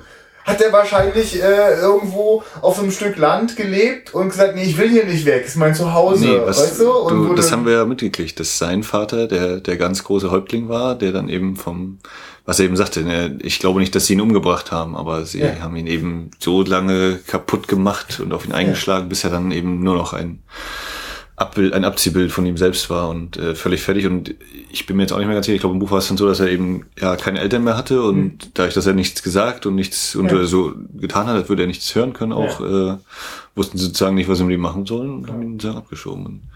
Und das ist es, das ist diese Ungerechtigkeit, die dem einzelnen Individuum widerfahren kann, wenn es einfach nur für sich eine andere, eine, wenn diese Wahrnehmung muss auch manchmal nur ein ganz kleines bisschen anders sein. Ganz, wenn die Selbstverständlichkeit nur ein ganz kleines bisschen in die eine oder in die andere Richtung gehen, fällt man so schnell raus und wird, ja, also wird einfach plötzlich eben angeschaut als jemand, äh, als Querulant, als Störenfried, als, also so Potenzielle viele- Gefahr. Ja, genau, Potenzielle richtig, Gefahr genau. ist Also- immer das. von potenzielle Gefahr. Das heißt, also es muss jemand anders sagen, oh, es wäre möglich, dass der das tut. Also Ja. Und der Punkt ist ja, das es kann ist ja jeder. eine Frage das der du ja, Bewertung von anderen. ja, Ne? und das kannst du ja über jeden sagen. Ja, na, vor allem, Jeder, du, du- hast zwei Hände, du könntest Menschen schlagen. Ja, gut. Ja, vor allem, wenn eine Mehrheit das auf den äh, äh, auf, auf eine Minderheit äh, projiziert, ist es ja automatisch äh, logisch ist dann eine ganz andere Wucht und Stärke dahinter, wenn äh, äh, eine Mehrheit sagt, naja, bei dem weiß man aber nicht, könnte ja sein. Und dann ist der ja der machtlos ausgeliefert. Weil was, wie kann er sich schon Gehör verschaffen? Und ich finde es interessant, dass also, so eine Figur wie der Schief äh, genau in, in das Gegenteil geht. Also ja, ich versuche mir gar nicht Gehör zu verschaffen. Ich versuche mich maximal in mich selber einzuschließen, um bloß nicht anzuecken. Also ist auch so krass, dieser riesige, breite Typ, ja, versucht sich quasi unsichtbar zu machen und die erste Hälfte des Films hilft die Cutterin noch dabei, dass er wirklich auch was schafft. Also Ja, das ist nicht. Und, und der platzt quasi dann irgendwann durch die Scheibe und durch die Gitter hindurch. Weil man kann den auch nicht fangen. Das ist, also das ist ja das schöne Optimistische an diesem Film. Also äh, das, den, den, den Spirit von McMurphy schon gar nicht und den Chief überhaupt nicht, den konnten die da auch nicht einsperren. Ja, also das ist ja dann immer dieses, ähm, wenn, wenn eben Krieg geführt wird und wir müssen jetzt hier, jetzt ist gerade aktuell hier IS und was nicht alles für schlimme Menschen angeblich auf der Welt sind. Und der, der Punkt ist, du kannst natürlich die Menschen immer alle umbringen oder eben so äh, gehörig, gehörig machen, was ist hier, aber die, die Idee, die wird ja nicht dadurch sterben und das ist eben, oder der Geist, das ist eben Ja. das, was da lebt. Genau, und das ist eben das, was im Zweifel auch die Minderheit stark macht. Und das ist natürlich, was jeder Mehrheitsautorität riesen Angst bereitet, weil es stellt ständig ihren Machtanspruch in Frage. Und äh, zu Recht, weil äh, gegen bestimmte Formen äh, der Rebellion ist es schwer, irgendwas zu machen. Das können wir genau bei all diesen äh, äh, aktuellen Konflikten gut beobachten. Und richtig, wir werden nicht keine Probleme damit lösen, indem wir sie dort alle einfach ausradieren. Ah, ja. Ja, ein schönes Beispiel, wie, wie dieser Film äh, äh, ja, in jeder Zeit äh, hineinwirkt. Also mit seinen Gedanken. Kleiner Wechsel mal so Richtung Ja. der Schauspieler. Ich fand es äh, bei Making of auch interessant, wo dann, ich weiß gar nicht mehr, wer das war, ob das, My, ob das Saul Sense war, als weiterer Produzent eben neben Michael Douglas, der so meinte, naja, wir wollten halt äh, einen großen Star und den Rest sollte man nicht unbedingt jetzt, dass man nur, dass man eben die so hervorhebt. Ne? Wenn du das eben heute guckst, oder Ja. Da sind eben diese Star-Aufgebote hast. Du, weißt du, ich, ich Oder, denke, äh, denkst du, okay, jetzt kommt gleich Martin McFly um die Ecke und will mit dem Doc wieder durch zu, zurück in die Zukunft. oder eben äh, Klimaschlangenzunge möchte noch kurz. Und all diese, oder äh, ja, Arnold Schwarzenegger kriegt gerade ein Baby, Danny DeVito hilft mal kurz. Also was da wirklich für eine Gewalt und für, von, von äh, Brad Dourif ist es ja offensichtlich, er steht als Introducing dabei, seine erste, Rolle gewesen. Rolle, ne? genau, genau. Das, das steht immer dann, wenn du das erste Mal in einem äh, Film, äh, also quasi Union, äh, also ein großer Spielfilm in Hollywood, dann kriegst du das so Siegel draufgepackt. Was ich übrigens total schöne Tradition finde, weil es mich mal ganz spannend ist. auch sehr, sehr lustige, also bei, bei äh, Nightmare on Elm Street natürlich Introducing Johnny Depp und ja. äh, wenn ich mich jetzt recht entsinne, bei, bei dem relativ aktuellen Film Code in July ist es so, dass sie wohl rumgesponnen haben und dann gesagt haben, ach komm, Don Johnson Machen wir als Introducing. also ich bin mir jetzt nicht auf der aber es war irgendeiner mit Don Johnson war das. das müsst, eigentlich finde ich, hätte äh, äh, der Einzige, der sich das anheften darf, äh, ist, finde ich mal Quentin Tarantino. Der hätte dann Introducing the New John Travolta und äh, den Don Johnson hat er ja eigentlich auch ganz gut wieder reaktiviert. Ja. Äh, ja. Nee, aber das ist wirklich, und was ist auch so, ne? Du, du siehst die Zahl, aber ich würde jetzt auch nicht sagen, na klar ist äh, Nicholson irgendwie so der, das Zentrum und so, aber die anderen sind auch alle so. Ja. Und mich wundert auch nicht, dass wir die alle noch viele Jahre später bis, bis, äh, bis heute äh, äh, auf der Kinoleinwand wieder gesehen haben, weil ich meine, was kannst du als Schauspielerin, äh, Schauspieler Besseres als Bewerbungsmaterial haben, als diese Miniaturen, die die dort so, so ausfüllen dürfen? Also, wirklich, ich meine, also so, also es gibt ja wirklich selten Filme. Also ich meine, ich würde jetzt auch nicht wundern, wenn Filme wie 12 Angry Men dafür gesorgt haben, dass alle die, die dort gespielt haben, auch weiterhin gut beschäftigt waren, weil die mhm. konnten dort äh, in einem ja, großen Film ein, ein, ein gutes Stück für sich beanspruchen und äh, aber auch sehr stark mit ihrer Persönlichkeit und ihrer Kunst ausfüllen. Und da ja noch mehr, weil die, die, also sie sind ja wirklich, also es ist einfach eine famose Besetzung. Das ist so durchdacht und überlegt. Und damit man das so danach leichtfertig sagen kann, ich konnte die immer gut auseinanderhalten, haben so viele Leute geschwitzt, nicht nur ja. am Drehbuch, ja. am Regie und beim Schnitt, sondern eben auch die Schauspieler, das auch wirklich zu finden. Und dass sich eben der Schief, der taucht halt zwischen, am Anfang ein paar Mal so in der Bildkante irgendwie auf,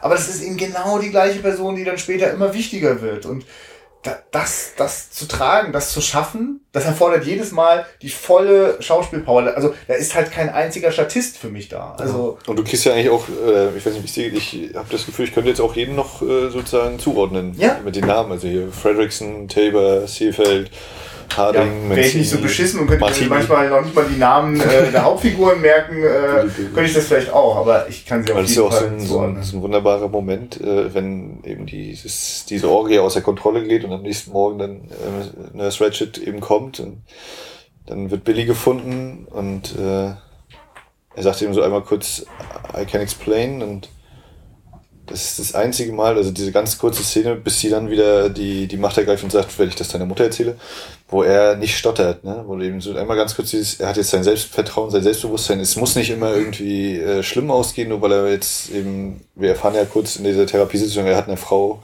bei seiner Angebeteten, die von nichts wusste und der, was er wahrscheinlich auch immer für sich behalten hat, äh, wollte sie heiraten, ohne dass irgendjemand davon weiß und hat sich danach versucht, ihm das Leben zu nehmen. Und jetzt hat er tatsächlich mit einer Frau geschlafen und das Leben geht irgendwie weiter erstmal und dann kommt eben dieser psychische Druck. Mhm. Äh, und dann macht sie wirklich alles falsch, was jemand in dieser Position machen kann. Also, ja. ist denn, also ich muss auch, also ich hatte das ja vorhin schon mal so gesagt, dass ich dieses, bei dieser Sichtung auch so, so viel Einfühlungsvermögen für diese Figur entwickeln konnte. Äh, so fällt irgendwann einfach auf, dass sie halt überhaupt nicht im Griff hat, ihre persönlichen Gefühle äh, rauszuhalten aus den Gesprächen, wenn es um die Gefühle der Patienten geht. Ne? Und in dem Moment tut sie halt das Schlimmstmögliche. Sie, äh, was ja, sie, deine sie, in ihrer Weltordnung ist es eben so, oder wie gesagt, wenn, wenn, man, wenn wir jetzt davon ausgehen, sie versucht ja. ihm Gutes zu tun, sie ist äh, die Galadriel, die den einen Ring angenommen hat und daraus äh, deswegen natürlich Böses tut, weil der Ring böse ist. Äh, die dann, äh, ihre Weltordnung ist so, okay, du musst äh, klein gehalten werden und du musst eben daran denken, was das für Konsequenzen hat, ohne eben, äh, so wie jeder Mensch eigentlich oh Gott, der Junge, du kannst ihn jetzt nicht so kaputt machen. Also das ist das auch, ja. wo ich dann dachte, äh, sagt Jack, Jack Nicholson jetzt so zu ihr, nachdem sie da die Leiche sehen, du hast ihn umgebracht oder so, und dann er stürzt ja gleich auf sie los und dieses, ja, wahrscheinlich ist jetzt für eine Diskussion auch äh, für ihn dann, oder überhaupt zu spät, aber naja, ich meine, sie benutzt wer, wer, wer ist sozusagen letztendlich schuld? Natürlich hat Billy sich selber äh, das angetan, aber die, das entsteht ja aus dieser äh, psychischen Gewalt, sozusagen, die Ja, ihm da naja, genau. Sie nutzt wird. Und das, die ganze Munition, die sie aufgesammelt Ja. hat in all den Therapiegesprächen, wo äh, sie oft ja auch, äh, wie wir es erleben, auch wirklich diese ganzen Details aus ihm herausgequält hat, die benutzt die auf einmal als Munition gegen ihn. Also sie weiß, wie das Verhältnis von Billy zu Ja. seiner Mutter ist, was für eine äh, Machtsituation da sich abspielt. Und wenn sie dann sagt, was würde jetzt deine Mutter davon denken? Und du weißt, ich deine muss Mutter ihr das ich, erzählen. ja, genau, deine Mutter nichts gute anderes. Freunde, dann ist, also das ist quasi, ja, das ist, das ist völlig verantwortungslos und natürlich erklärt sich das aus der Figur und wie sie angelegt und, und wie sie, wie, also, da- dass sie im, im, im Kern überhaupt natürlich etwas Gutes will, aber äh, die, also, interessant ist halt auch einfach, was ihre Maßstäbe sind für gut. Ne? Und für gut heißt eben, da, da passt unangepasstes Alles Verhalten, System, genau. passt da überhaupt nicht rein und muss unterdrückt werden. Und äh, wenn das eine besondere Maßnahme braucht, dann ist sie da dabei. Also die, die ist eine ganz tolle Szene, die äh, kommt, äh, nachdem äh, Jack Nicholson, äh, McMurphy die alle zum, zum Bootstour rausgeholt hat, gibt's danach natürlich richtig Ärger und da sitzt so das ganze Ärzte-Team, ne? auch ganz tolle authentische Figuren, sitzen da im Sehr, Beratungsraum sehr stark gemacht, ja. und äh, beraten so, ne, wie ist so die Meinung, soll er wieder zurück im Knast, äh, behalten wir ihn hier, was können wir hier für ihn tun? Und auch dann- viel über Close-Ups, also wir sehen immer Ja. nur den jeweiligen Arzt, der entweder gerade gefragt wird oder die Frage stellt oder so. Ja. Und dann ganz zum Ende dieser Szene, genau. Darf dann äh, wird die Schwester gefragt, was, was, was würden Sie dann sagen? Und dann merkt man natürlich auch ihr großes Engagement. Das wäre für sie jetzt auch ein persönlicher Rückschlag, zu sagen, ja, nee, lasst uns ihn in den Knast schieben. Nein, wir wollen das Problem nicht weiterschieben. Das was anderes würden wir denn nicht tun, wenn wir jetzt sagen, der muss jetzt dorthin oder vielleicht in irgendeine andere Anstalt oder mit einem anderen äh, Konzept. Nein, wir schaffen das. Und meint damit auch, ich schaff das. Also es ist so jetzt auch. Und das ist für mich auch wieder, äh, jetzt um das Buch, auf das Buch nochmal zurückzukommen, wenn eben der Chief am Anfang erzählt, ja, sie hat über Jahre hinweg sich ihre Ärzte zusammengesucht und die, achso, weil eben die, die Ärzte haben dann irgendwann aufgegeben, nach einem halben Jahr spätestens, es war so kalt, die Frauen wollten nichts mehr mit ihnen zu tun haben, ihre Ehefrauen und haben sie verlassen und sonst wie, und dann haben die Ärzte hingeschmissen. Und dass sie sozusagen eigentlich die Macht hat. Ne? Die Ärzte können beraten, beraten, beraten, aber eigentlich ist die Schwester, ist hier sozusagen die, die die jeden in der Hand hält. Egal, was die Ärzte jetzt sagen, ob sie sagen, oh, komm, wir schieben den ab und es reicht ein Wort von ihr und äh, das wird gemacht. Ne? Also diese, diese Macht, die, was eben sich in dieser Szene total zum Vorschein kommt, was eben im Buch, ja, weiß ich, lass es mal anderthalb Seiten maximal sein oder so, wie das eben so dann umgewandelt aussieht. Ne? Vom Und Blatt wir kriegen halt eine Vorstellung davon, wohin dieses äh, Verhalten dieser Schwester führt. Nämlich, wir sehen bei den Therapiegesprächen ungefähr so ziemlich genau die Hälfte äh, der Patienten im Vordergrund aktiv an dieser äh, an diesem Gespräch teilnehmen und die der Rest die andere Hälfte der Station äh, da sind die ganzen Leute die an so einer Gespräch nicht mehr teilnehmen können. Das wissen wir am Anfang nicht genau warum das so ist. Ähm, denken uns halt na die sind halt haben einen besonders schlechten Zustand Geisteszustand aber wenn wir dann sehen, äh, mit was für harten Maßnahmen äh, durchgegriffen wird, wenn Leute in ihrem Verhalten zu impulsiv, zu extrem werden und wie sie dann oft zurückkommen nach solchen Behandlungen, wie wir es bei McMurphy sehen,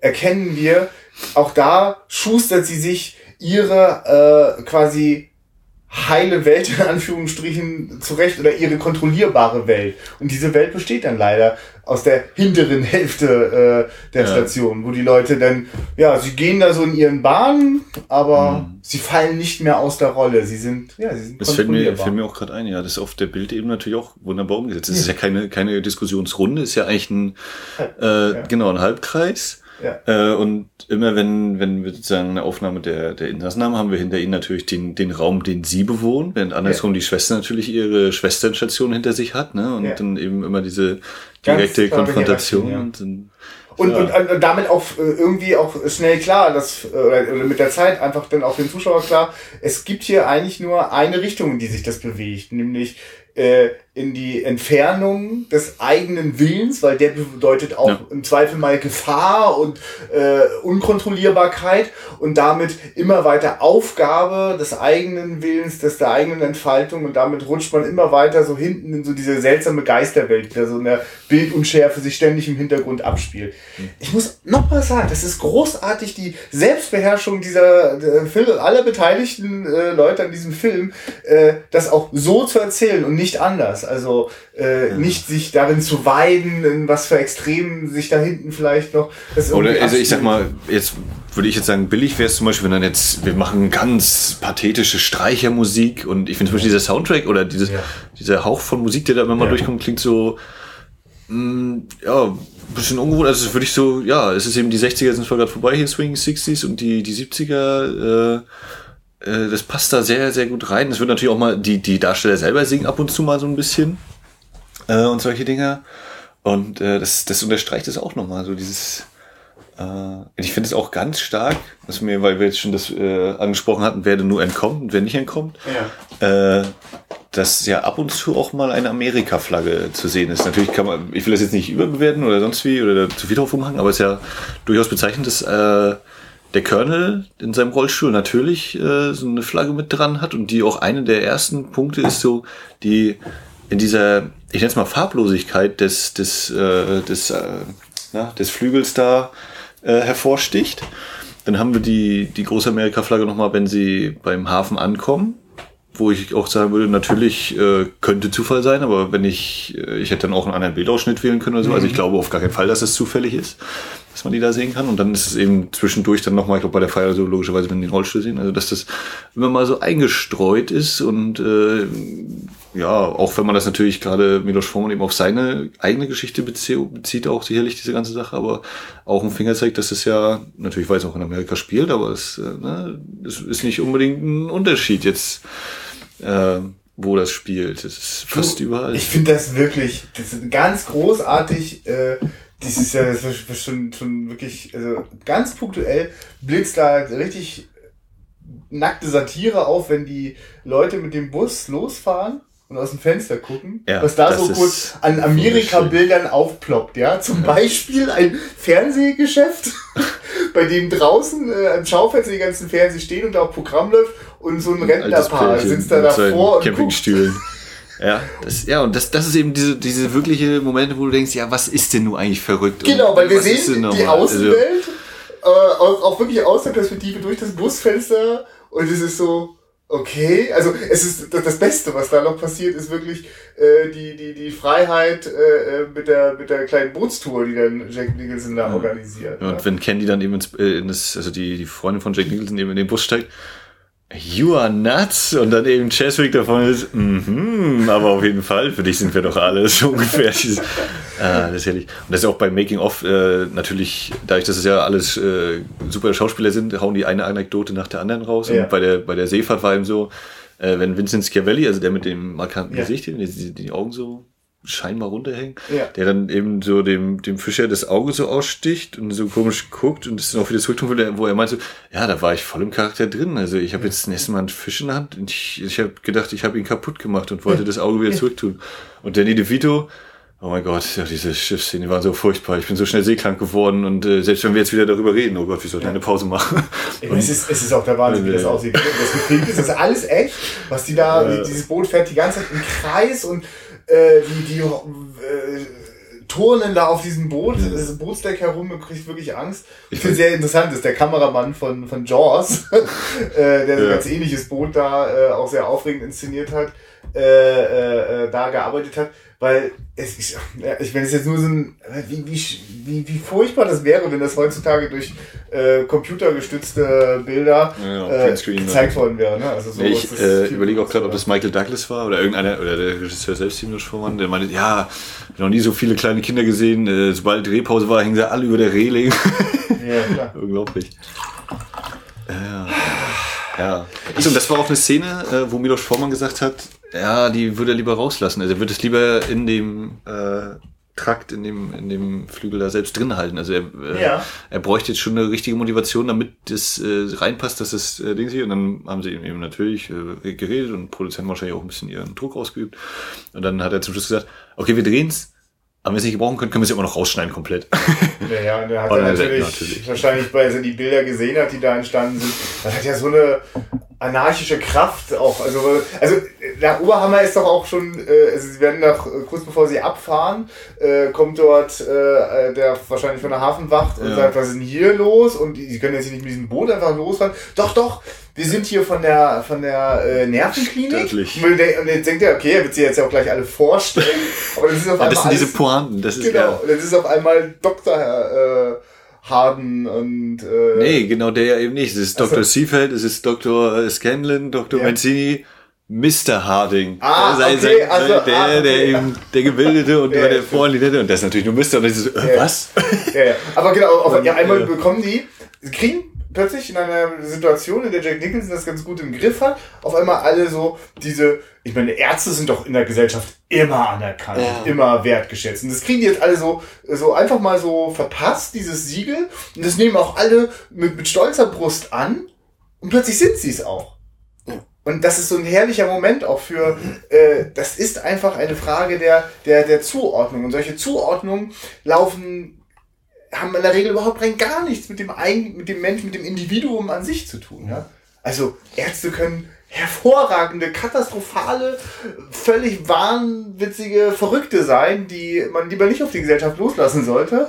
Gerade wir Deutschen wissen das ja auch. Ja, das stimmt, Also, in der ja. Tat. Ja. Äh, Das sind auch wieder, also, weil dieses Ja. Making of voller Anekdoten ist, dass Ja. dann eben äh, dieser Hafenmeister-Schauspieler äh, hatte sich mit Jack Nicholson schon Wochen vorher irgendwie unterhalten und Jack hat dann irgendwann so zu ihm gesagt, ich äh, krieg dieses Boot und wir fahren damit raus, kannst machen, was du willst. Halt eben so, und dass es irgendein anderer mitgekriegt hat und dann gesagt, und dann war er wirklich, als er dann ans Set kam, diese Szene, war er wirklich so wütend, dass er ihn da nicht rausfahren lassen wollte.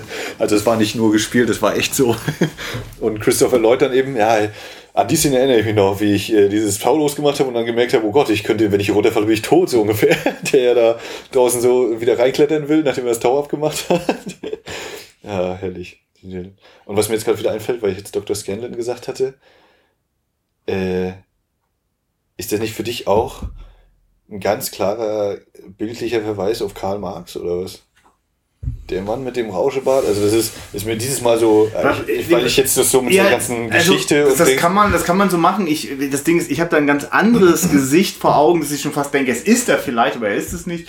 Äh, ich muss die ganze Zeit an den Regisseur Al Ashby denken, der einfach Okay, auch mit so krassen Bart, also der hat äh, Harold the Mord gemacht und auch totaler Außenseiter im Hollywood-System. Äh, Okay. Aber also, äh, aber du, das Ja. ist, das ist. Nee, weil wenn ich jetzt mit Milos Forman stehe, so, Ja. der sieht für mich so dermaßen, das ist so dieses, ja, Karl Marx ist halt der mit dem Rauschebart, ne? Und das würde ja auch dann wieder zu dieser ganzen Systemgeschichte passen. Das fand ich, äh, hat mich dieses Mal eben so nochmal völlig getroffen. ja, also es ist einfach, und das ja, so ist das, wenn wirklich alle Departments, alle Abteilungen so ineinander greifen, ne? Die, die Ausstattung oder eben die, die, Sets, die ja in dem Sinne nicht mal unbedingt riesige Sets sind, sondern das ist ja on location. Das aber trotzdem natürlich eingerichtet wahrscheinlich und die, die, die Maske, die Kostüme natürlich logischerweise, dass äh, McMurphy eben zunächst dadurch auffällt, dass er seine eigene Kleidung hat, dann trägt er mal die Patientenkleidung mit drüber, dann doch nicht, dass er sich seine Zigaretten da so unter den Ärmel packt. Dass äh, Tabor immer so ein bisschen gegen Harding schießt. Das, und alle diese ganzen kleinen Sachen, die dann eben so diesen großen, ganzen, tollen, mitreißenden und äh, ja, ich weiß nicht, nicht mal wirklich wütend machenden Film, aber es ist so ein äh, wenn man es jetzt so ganz einfach nimmt, dann ist natürlich, ja, die, der, der sagt uns jetzt halt, dass alles irgendwie ein bisschen schlecht ist, die Welt, und dann gehst du nach Hause und sagst, ja, die Welt ist schlecht und am nächsten Tag geht das Leben weiter. Aber es ist doch, ich finde, es bleibt immer irgendwie ein bisschen mehr hängen. Also um In ehrlich diesem zu sein, äh, also in diesem Film ist ja, das dürfte ja den Leuten, die bis hierher gehört haben, die den Film ja wahrscheinlich schon kennen, auch äh, gut bekannt sein, äh, die, die, äh, diese Spülapparatur, äh, diese, so, ja. das Waschbecken, ähm, das, das am Ende vom Schiff rausgerissen wird und die Scheibe äh, zerbersten lässt. Äh, das taucht ja schon recht früh im Film auch auf, nämlich wenn äh, äh, Murphy aus so einer Laune heraus, da können sie noch so spielen da in diesem Bad abends oder nachts und äh, ja, das, wir gehen jetzt hier raus, wir hauen jetzt einfach ab und ich reiß dieses Ding Weil und sein, schmeiß sein, das sein durch. Baseballspiel sehen will. Genau. Und äh, äh, das ist für mich schon so aufgeladen, dieses, diese, dieses Waschbecken, diese Spüle. Äh, also da, da, da fließen mir sofort die Tränen runter, weil ich sofort, also ich, ich, also das ist, das Foreshadowing funktioniert da. Weil, Ja, und, und natürlich der, der Satz dann, wenn er dann rausgeht, at least I tried. ja. Ich hab's versucht. Und Ist das nicht auch was?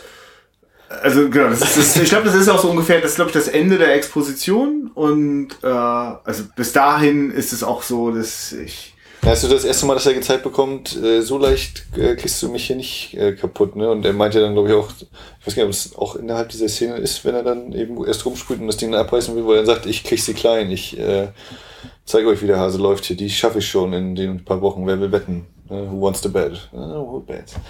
Also dieses, dass er so, der erste Rückschlag ist, dass er das Spiel nicht gucken darf, dann mhm. kriegt er dieses Ding nicht rausgerissen, aber auch das zeichnet ihn ja wieder aus, dass er einfach weitermacht, ne? Er macht die Abstimmung nochmal und dann wieder dieses, dieser Systemkniff. Ja, hier in der Runde sitzen zwar neun, die jetzt für sie gestimmt haben, aber wir sind ja hier 18 Leute. Wo ich dann auch dachte, ne, das ist so, ah, dieses Unfaire. Die, die anderen, die nehmen überhaupt nicht an dieser Sitzung teil und jetzt auf einmal, ne, und dann, aber das sage ich dir auch jetzt erst, nachdem diese Abstimmung fast gewonnen ist. Äh, ich habe eben immer noch was in der Hand. Und dann kriegt er eben natürlich noch den einen, den er braucht, die Stimme, und dann, äh, die Abstimmung ist schon längst vorbei, tut mir leid, äh, das zählt nicht mehr. Das, wo du wirklich denkst, oh, du kannst eben nicht vernünftig darüber diskutieren mit denen. Das ist eben der ich blätter schon die ganze Zeit äh, in diesem Buch herum, um wirklich noch eine, vielleicht eine kleine Kostprobe zu geben. Ich habe es nun selber nicht gelesen. Ja, ich würde das, das mit dem, wenn sie mit dem Köpfchen ankommt, zu Beginn, würde ich sonst immer. Ja, sehr gerne, weil ich finde, das wäre vielleicht den, ein ganz schöner den Abschluss. kleinen Schnipsel hier. Weil äh, mir hat jetzt gerade dieses Gespräch sehr viel Lust auf äh, dieses Buch gemacht. Äh, auf jeden Fall das, lesenswert, ja. Genau, wenn du das an der Stelle auch nochmal äh, bestätigst, äh, denke ich, sollten wir daraus ganz klar eine Empfehlung machen. Das, also, das sind ja wirklich wie äh, die, die gleiche Geschichte einfach wirklich nochmal aus einer aus einem anderen Blickwinkel sehen und das finde ich sehr bereichernd. Ähm, äh, aber wenn du das jetzt als Abschluss haben möchtest, muss ich noch kurz einwerfen. Ähm, kennst du die Simpsons-Folge, wo Homer äh, in die Anstalt Nein. gestellt wird? Oh. also ich glaube, Kuckucksnest wird auch mehrmals in der Serie auf jeden Fall zitiert und da ist es eben, er kommt eben in die Anstalt und ist natürlich auch verrückt und so und dann äh, eine Szene, die jetzt noch nicht mit Kuckucksnest zu tun ist dann so, äh, dann kriegt er einen Anruf und dann ist er, was? Diesen Bart gibt es wirklich? oh Gott. Ja, die Geschichte hatte sich überhaupt nicht ausgedacht. Es gibt Bart Simpson wirklich. Und dann trifft er eben den Chief. Das ist der Chief, aber er redet nicht und sagt nicht. Hallo Chief. Hallo. Alle so, oh, ja, ich dachte, das war einfach eine Zeit. Nie hat mich jemand angesprochen. das ist eben so. Also, das ist natürlich diese humoristische Seite daran, aber das ist auch wieder dieses, ne, oh, es war einfach mal eine Zeit. Niemand hat mit mir ja, geredet. Das, das gehört ja auch zu den großen Qualitäten dieses Films, dass man ganz herzhaft äh, lachen und schmunzeln kann, ja. äh, ohne dass das irgendwie äh, man, man sich lustig macht über die Leute und äh, deren Leben dort.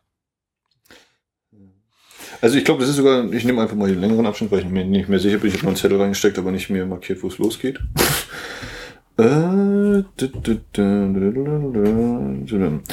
Die große Schwester ärgert sich gleich gewaltig, wenn irgendetwas ihren Laden daran hindert, so glatt und reibungslos zu laufen wie eine Präzisionsmaschine.